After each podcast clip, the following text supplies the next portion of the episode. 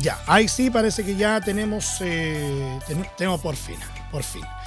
Ya tenemos eh, a Cristian Álvarez en vivo, 10 con 14 minutos, 10 con 14, para que vayamos con un interesante eh, entrevistado a esta hora de la mañana. Cristian, te, te escuchamos, buenos días. Hola, buenos días Emilio, buenos días también a todos nuestros auditores acá en el Portaleando la Mañana. Estoy acá en el Centro Cultural Gabriel Mistral, que eh, entre 1973 a 1971 se tomaron muchas de las decisiones que este libro, estos libros, mejor dicho, eh, narran eh, de lo que ocurrió en esa época. Hablamos de estos libros, podríamos decir, una de las primeras obras que se publicaron durante, de todo lo que se trató durante el régimen militar, sobre todo su lado más oscuro. Chile, la memoria prohibida se llaman sus dos tomos que ya eh, precisamente aparecieron actualmente en librerías en el marco de las conmemoraciones del golpe de Estado de 1973. Y vamos a hablar con uno de sus compiladores, podríamos decir, uno de los autores quien le tocó redactar todo lo que eh, recolectaron diversos eh, investigadores ligados a la oposición de esa época, partiendo por el fallecido periodista Augusto Góngora, pero también están otros más como Javier Luis Egaña, Eugenio Humada, Carmen Quesney, Gustavo Villalobos, Gustavo Zabal y eh, Javier Luis Egaña, eh, Julio Omada, perdón, entre otros que también recolectaron información sobre lo que pasó en esos años recopilados acá en estos dos tomos. Rodrigo Ati está con nosotros acá en el Portalendo de la mañana para conversar sobre este trabajo. Muy buenos días, Rodrigo, gracias por conversar con nosotros y disculpa la espera. Hola, Cristian, buenos días, muchas gracias por la invitación. Bueno, cuéntame, eh, en síntesis, ¿de qué se trata este trabajo? ¿Se publicó en su momento? En fin, por lo menos en breves palabras, ¿de qué se trata de escribir? Esto se publicó el año, en la, primera edición es de agosto de 1989, o sea, todavía plena dictadura, digamos.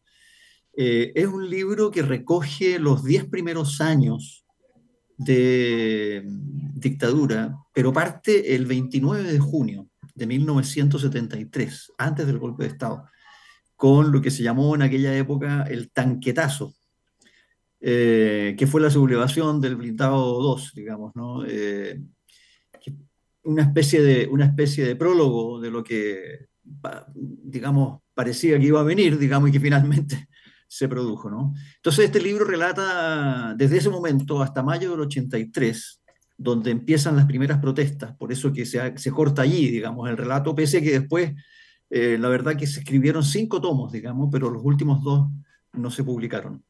Em, así que bueno, es ese relato, ¿no? Es la crónica, es una crónica bastante panorámica, digamos, de todo lo que ocurrió desde el 29 de junio hasta mayo del 73 hasta mayo del 83. Eh, ¿Cómo te recopilaron todos esos datos? Porque eso también merece historia aparte, se han publicado algunos fragmentos, pero en su momento este trabajo incluso estuvo a punto de desaparecer, todo lo que estaban recolectando. Bueno, eh, yo diría que este es uno de los primeros libros, casi yo creo que me atrevo a decir, quizás estoy equivocado, pero me atrevo a decir que es uno de los pocos trabajos que ofrece una panorámica de lo que ocurrió. Eh, hay muchos libros que tratan episodios concretos, digamos, ¿no? y en, bastante detalle. Pero este yo creo que es el único que eh, aborda toda la historia, digamos, es realmente una crónica. Eh, y efectivamente, nosotros trabajamos entre el año finales del 82, principios del 83, hasta finales del 87. Eh, y efectivamente, bueno, eran condiciones bastante precarias en las cuales hicimos este, este libro, digamos. Eh, hubo todo un trabajo de recopilación, de información, de reflexión, de debate eh, y de escritura, de escritura, distintos procesos para poder elaborar este libro, digamos. Y efectivamente, bueno, como tú señalas, Cristian, en diversos momentos pasamos circunstancias, eh, yo diría, no, no sé si difíciles, llamarlo así a lo mejor es demasiado pomposo decir difíciles, pero circunstancias que pusieron en riesgo, digamos, la, la, la, integridad nuestra y, los materiales, digamos, que íbamos recolectando y escribiendo, digamos. Efectivamente eso ocurrió. Eh, ¿Alguna anécdota que recuerdes precisamente que haya puesto en riesgo ese trabajo, por ejemplo? Sí, varias, digamos. Una, bueno, creo que la he contado ya cuando Augusto va en su auto subiendo por la por Avenida Providencia en algún lugar donde no había, en esa época por lo menos no había bandejón central, estaba medio había lloviznado, y una micro lo saca del carril, lo tira para el carril contrario, venían bajando autos, choca Augusto con un auto que venía en contra, digamos, bueno, quedó un poco ahí machucado, con las piernas doloridas, tenía una lesión, una, herida en la cara. Bueno, eh, nosotros habíamos llamado a los distintos archivos digitales que íbamos haciendo con nombres que en esa época eran bien obvios, digamos, porque era la época de la Guerra de las Galaxias de esta película, ¿no? Entonces, por ejemplo, todos los capítulos del primer volumen se llamaban R2D2, R2D2, ya que era una manera de... Bueno, y nosotros, bueno, con eso quedó el, el, el, apodo de, de, Arturito, ¿no? Entonces al proyecto en general le llamábamos Arturito. Entonces Arturo, eh, digo, Augusto está herido, digamos, está magullado ahí en el auto, se empieza a juntar gente, se paran otros autos, hay un taco, en fin, qué sé yo. Y eh, Augusto estaba preocupado porque en el auto, en, el maletero del auto llevaba un maletín con materiales del libro. Eh, y en ese momento viene bajando Eduardo Segovia, que era un periodista reportero de calle de la radio cooperativa en esa época, eh, ve el choque, se baja sin saber nada, digamos, y se encuentra con Augusto, de quien eran conocidos, eran amigos, digamos, ¿no? Bueno, era todo un mundo, el periodismo disidente, digamos, era un mundo pequeño y todos nos conocíamos un poco, digamos, ¿no? Entonces Eduardo se encuentra con Augusto y Augusto le dice, por favor Eduardo, anda al maletero del auto y saca el maletín y entrégaselo a mi pareja, digamos, eh, y dile que Arturito está bien, bueno, y eh, entonces eh, Eduardo va al maletero del auto, pero se encuentra con dos tipos que estaban hurgando el maletero del auto, digamos, de, de gusto. Y los tipos le dicen, ¿y usted qué hace acá? Entonces él les dice, bueno, pero ustedes qué hacen acá? Es que nosotros tenemos a cargo este sector. Le dice, ah, yo lo siento mucho, digo, pero, eh, dice Eduardo, yo lo siento mucho, pero yo estoy en comisión de servicio aquí, así que me voy a llevar yo el maletín. Y saca el maletín del auto Augusto y, Augusto lo ve y lo ve con el maletín. Y bueno, dile, que, dile a mi pareja, que se llamaba Pilar en ese momento, muchos, muchos años antes de que estuviera con Paulino Urrutia, eh, dile por favor a Pilar que Arturito está bien. Bueno, y así nos llega a nosotros el recado, digamos, de una llamada de teléfono, un amigo periodista eh, que había conversado con Pilar y Pilar le había dicho, por favor, dile al grupo que Arturito está bien. Bueno, tú comprendes que si ese maletín hubiera caído en manos de los tipos que estaban intruseando, hurgando el maletero del auto de Augusto, bueno, eh, no sé, algo, algunas cosas feas podrían haber ocurrido al proyecto y a nosotros mismos, digamos. Y como ese hay un par de anécdotas más bien complejas, digamos, pero que afortunadamente la suerte nos ayudó a que no, fueran, no tuvieran consecuencias graves. Al menos. Eh, ¿Cómo nació la idea también de realizar este trabajo, puesto que en una época donde no había eh, tanta libertad de expresión y había que hacer este tipo de, estrategias eh, para conseguir información, eh, cómo también nació, cómo también se recolectó ese, esos datos que dieron forma a este libro.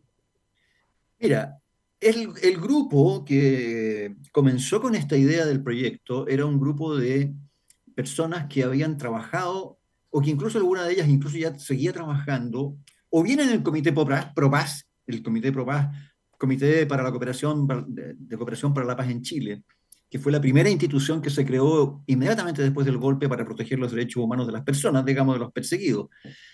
Eh, el comité terminó el año finales del 75 y se creó la Vicaría de la Solidaridad. Entonces muchos de ellos eran o habían participado en el comité o en la Vicaría. Entonces ellos tenían un acopio de información, eh, conocían muchos datos, muchos casos habían sido protagonistas en la defensa de muchas personas que habían sufrido la represión del régimen, digamos. Eh, entonces ellos eh, en un momento determinado idean esta, este proyecto de hacer esto, transformar esto en un libro.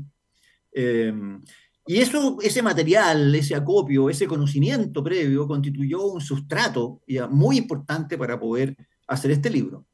Lo segundo fue la recopilación de información ya sea de fuentes documentales de, textos, digamos, y eso nos significó ir a la biblioteca, buscar libros, leer libros, eh, conseguir revistas, eh, en fin. Eh, pero también muchas entrevistas a protagonistas, digamos así, de las situaciones que se habían vivido, digamos. muchos de esos protagonistas fueron, no tuvieron problema en darnos declaraciones eh, on the record, digamos, eh, y así aparecen mencionados en el libro, ¿no? Por ejemplo, puedo mencionar a Moy de Toa, la madre de la actual ministra del Interior, digamos, que nos dio eh, interesantísimos testimonios de lo que había sido eh, la, suerte, digamos, de eh, los ministros del presidente Allende, en fin. Isabel Margarita Morel, la, la, esposa del último ministro de Defensa del presidente Allende, Orlando Letelier, digamos, que también nos dio un gran testimonio. Pero hubo mucha gente que habló con nosotros y nosotros grabamos en off the record. Y todas esas fuentes están, eh, bueno, así identificadas anónimamente, digamos, en el, en el texto. Eh, los libros tienen una cantidad de notas donde nosotros eh, damos cuenta de, o precisamos cuestiones del cuerpo del texto, digamos, ¿no? y esas notas reflejan en el fondo lo que fue el trabajo, como tú dices, Cristian, de recopilación de antecedentes y datos para poder fijar de manera verosímil, lo más verosímil posible en las condiciones en que trabajamos, eh, la historia que estábamos contando, digamos, ¿no? Eh, así que yo diría que fue un trabajo de reporteo bien, eh, bien profuso, bien, bien acucioso, digamos, ¿no? Que nos permitió hacer este, este esta obra. ¿Cuál crees que es el dato, el episodio más impactante que más te haya conmovido en realizar y que lo plasmaste acá en, este, en este trabajo junto con otros, otros realizadores? Mira, hay, aquí hay antecedentes tremendamente interesantes. Piensa que esto fue recogido entre el año 80, finales del 82 y el año finales del 87. Eh, están, por ejemplo, todos los diálogos que, que hubo entre los distintos jefes militares de la, del golpe de Estado, digamos, ¿no? Eh, recogido acá eh, y fueron, lo conseguimos en esa época, digamos. Están todas las cartas eh, de Michael Townley, cuando él es extraditado a Estados Unidos, digamos, es, devuelto a Estados Unidos por Chile, y entonces él inicia una, un epistolario, digamos, con sus amigos o sus contactos en Chile. Bueno, esas cartas nosotros las obtuvimos, las conseguimos y las, publicamos, están todas publicadas, digamos, y, reflejan lo que fue, digamos, uno de los peores momentos del régimen militar, de la dictadura, eh, en torno al asesinato de Orlando Letelier, digamos, em, pero yo diría que uno de los casos más conmovedores para, para nosotros, digamos, fue el secuestro y, asesinato de José Manuel Parada. José Manuel estuvo en el grupo original que empezó este proyecto eh, y trabajaba con nosotros en el proyecto cuando fue secuestrado y asesinado el año, en marzo del, 85, digamos. Eso fue un caso para nosotros que nos, nos tocó directamente, digamos. Eh, todos nosotros, salvo yo, que yo lo venía, yo lo conocía a José Manuel el año 82, pero el resto trabajaba con José Manuel desde que se inició el Comité Pro en el año 73, por tanto había, un, había una amistad muy cercana, un conocimiento muy cercano entre ellos, digamos. Y eso nos impactó enormemente, enormemente. Y bueno, eh, nosotros relatamos el secuestro y asesinato de José Manuel en el contexto de, de marzo del, 70, del 85, eh, y si bien el libro eh, narra hasta mayo del 83, eh, se decidió, decidimos en, en, el año 89, cuando se publicó la primera edición del libro, decidimos incorporar un epílogo al trabajo narrando estos hechos, narrando la, el secuestro y muerte de José Manuel. y eso yo diría que para mí es uno de los casos, es uno de los, de los relatos más desgarradores que me tocó escribir, digamos, ¿no? Em, y hay otros casos que son eh, terribles, digamos, ¿no? Terribles, el caso Lonquén, el caso Paine. Em, bueno, en fin, hay, hay, varias, varias situaciones que son espeluznantes, digamos, ¿no? El caso, va, no el caso, el aporte del fallecido periodista Augusto Góngora, ¿cómo fue para realizar este trabajo? Eh, y bueno, ¿cómo lo recuerdas también a él en torno a planificar este proyecto? Mira, Augusto era, bueno, nosotros éramos amigos desde la escuela de periodismo, eh, ahí nos conocimos, y Augusto era una persona extraordinariamente fácil, ¿no? Era, una persona muy amistosa, eh, muy emotiva, era una persona que no tenía problema de dejar aflorar sus, sus, emociones, sus sentimientos, digamos. Y era muy fácil entrar en amistad con Augusto, nos hicimos muy amigos. Eh, era una persona muy llana, muy clara, muy inteligente, con una conversación muy amable, muy grata. Eh, bueno, Eh, y entonces él, en un momento determinado, toma la dirección de este proyecto, digamos, cohesiona este grupo de trabajo. Eh, y bueno, yo diría que el papel fundamental de Augusto fue ese, ¿no? Mantener este equipo durante, fíjate que trabajamos desde finales del 82 hasta finales del 87, son cinco años, en las condiciones en que trabajábamos, mantener la cohesión del grupo, que el grupo se, tuviera, se pudiera reunir, se pudiera coordinar pudiera ser financiado. Augusto eh, fue el canal, digamos, con eh, el Consejo Mundial de Iglesia en, Ginebra, digamos, a través de un pastor de la Iglesia Presbiteriana de Estados Unidos que tenía una especial afinidad por Chile, digamos, em, eh, que consiguió, digamos, mantuvo el canal, digamos, abierto con el Consejo Mundial de Iglesia para que el proyecto pudiera ser financiado, digamos, ¿no? Eh, entonces, eh, Augusto fue una pieza vital en, el, trabajo que nosotros hicimos. Em, y bueno, eh, finalmente el, proyecto, el trabajo se publicó, como digo, en, agosto del 89, en la primera edición. Pero él, él, era, él era una pieza esencial para que esto pudiera funcionar, digamos. Y fue el que me invitó a mí, digamos, de hecho, a incorporarme a este grupo a finales del 82 porque mm, si bien tenían todo un acopio de datos y antecedentes sobre los distintos casos, eh, no habían eh, logrado traducir esa cantidad de información a una narración, a un relato, digamos, ¿no? Eh, y eso fue lo que Augusto a mí me pidió, me dio cuando me invita a este grupo a incorporarme, lo que me pide es eso, que yo sea capaz, fuera capaz, digamos, de poder escribir esto en una, en una narración que fuera potente, pero que fuera también, no, sé, no sé si llamarla de esta manera, ¿no? Pero, pero cautivante, digamos, ¿no? Para que el público lector en general pudiera conocer datos que no sean datos, que no fueran datos crudos, difíciles de leer, difíciles de, digerir, digamos, ¿no? Sino que tuviera adelante un relato, eh, digamos, como digo, cautivante, a pesar de que el material, los casos que se cuentan, son eh, de, mucho dolor, mucho sufrimiento y mucha tristeza, digamos. ¿no? Y bueno, yo creo que el relato consiguió exactamente lo que Augusto me había pedido en, su origen, digamos. ¿no? Y, ahí, bueno, eh, yo creo que, que, el libro se lee muy bien, yo creo que tiene una, el libro conserva una, una, una potencia narrativa hasta el día de hoy, digamos. ¿no? Yo creo que eso es parte del atractivo que tiene el texto. Es, difícil, Cristian, hablar de esto de atractivo, ¿no? Porque yo no, no, quiero, porque el, como digo, el contenido es muy doloroso, digamos, ¿no?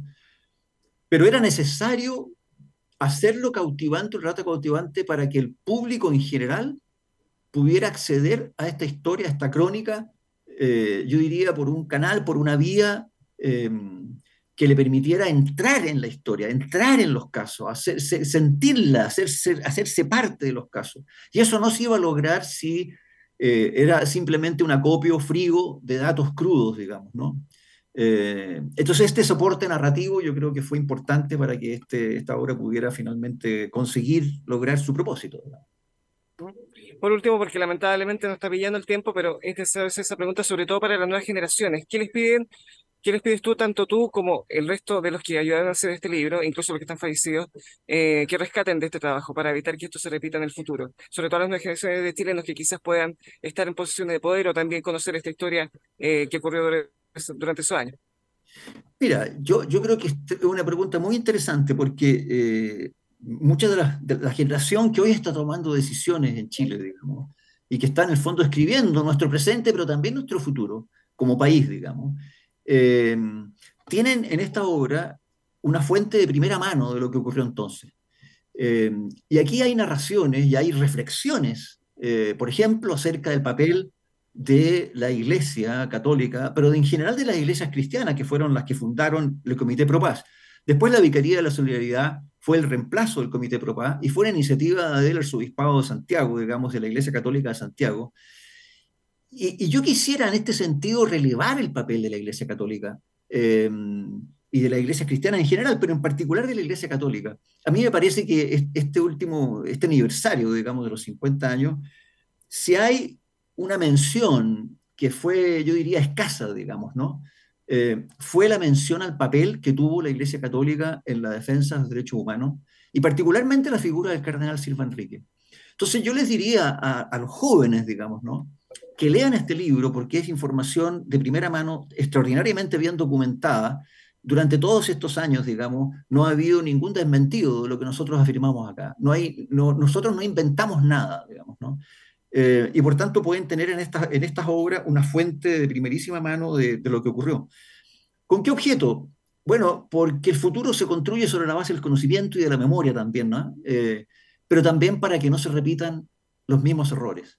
Eh, aquí hay una reflexión, como digo, por ejemplo, el papel de la Iglesia, por ejemplo, de la evolución del Partido Comunista, eh, por ejemplo, de la disputa que hubo entre, en un momento determinado, entre eh, la escuela de los economistas de Chicago con economistas y, y personeros, digamos, del régimen que más bien adscribían una mirada nacionalista, digamos, ¿no? de la economía y del país, digamos, ¿no? Eh, entonces, bueno, todas esas cosas están acá y, y que permiten, ojalá, eh, una reflexión en torno a este tema, no solamente de los derechos humanos, sino de nuestra historia como nación, como país, digamos. Y ojalá que puedan sacar conclusiones, las nuevas generaciones, jóvenes como tú, digamos, sacar conclusiones para que no hagan, no repitan los errores que nuestra generación cometió eh, cuando le tocó conducir eh, y ser parte, digamos, de las decisiones del país.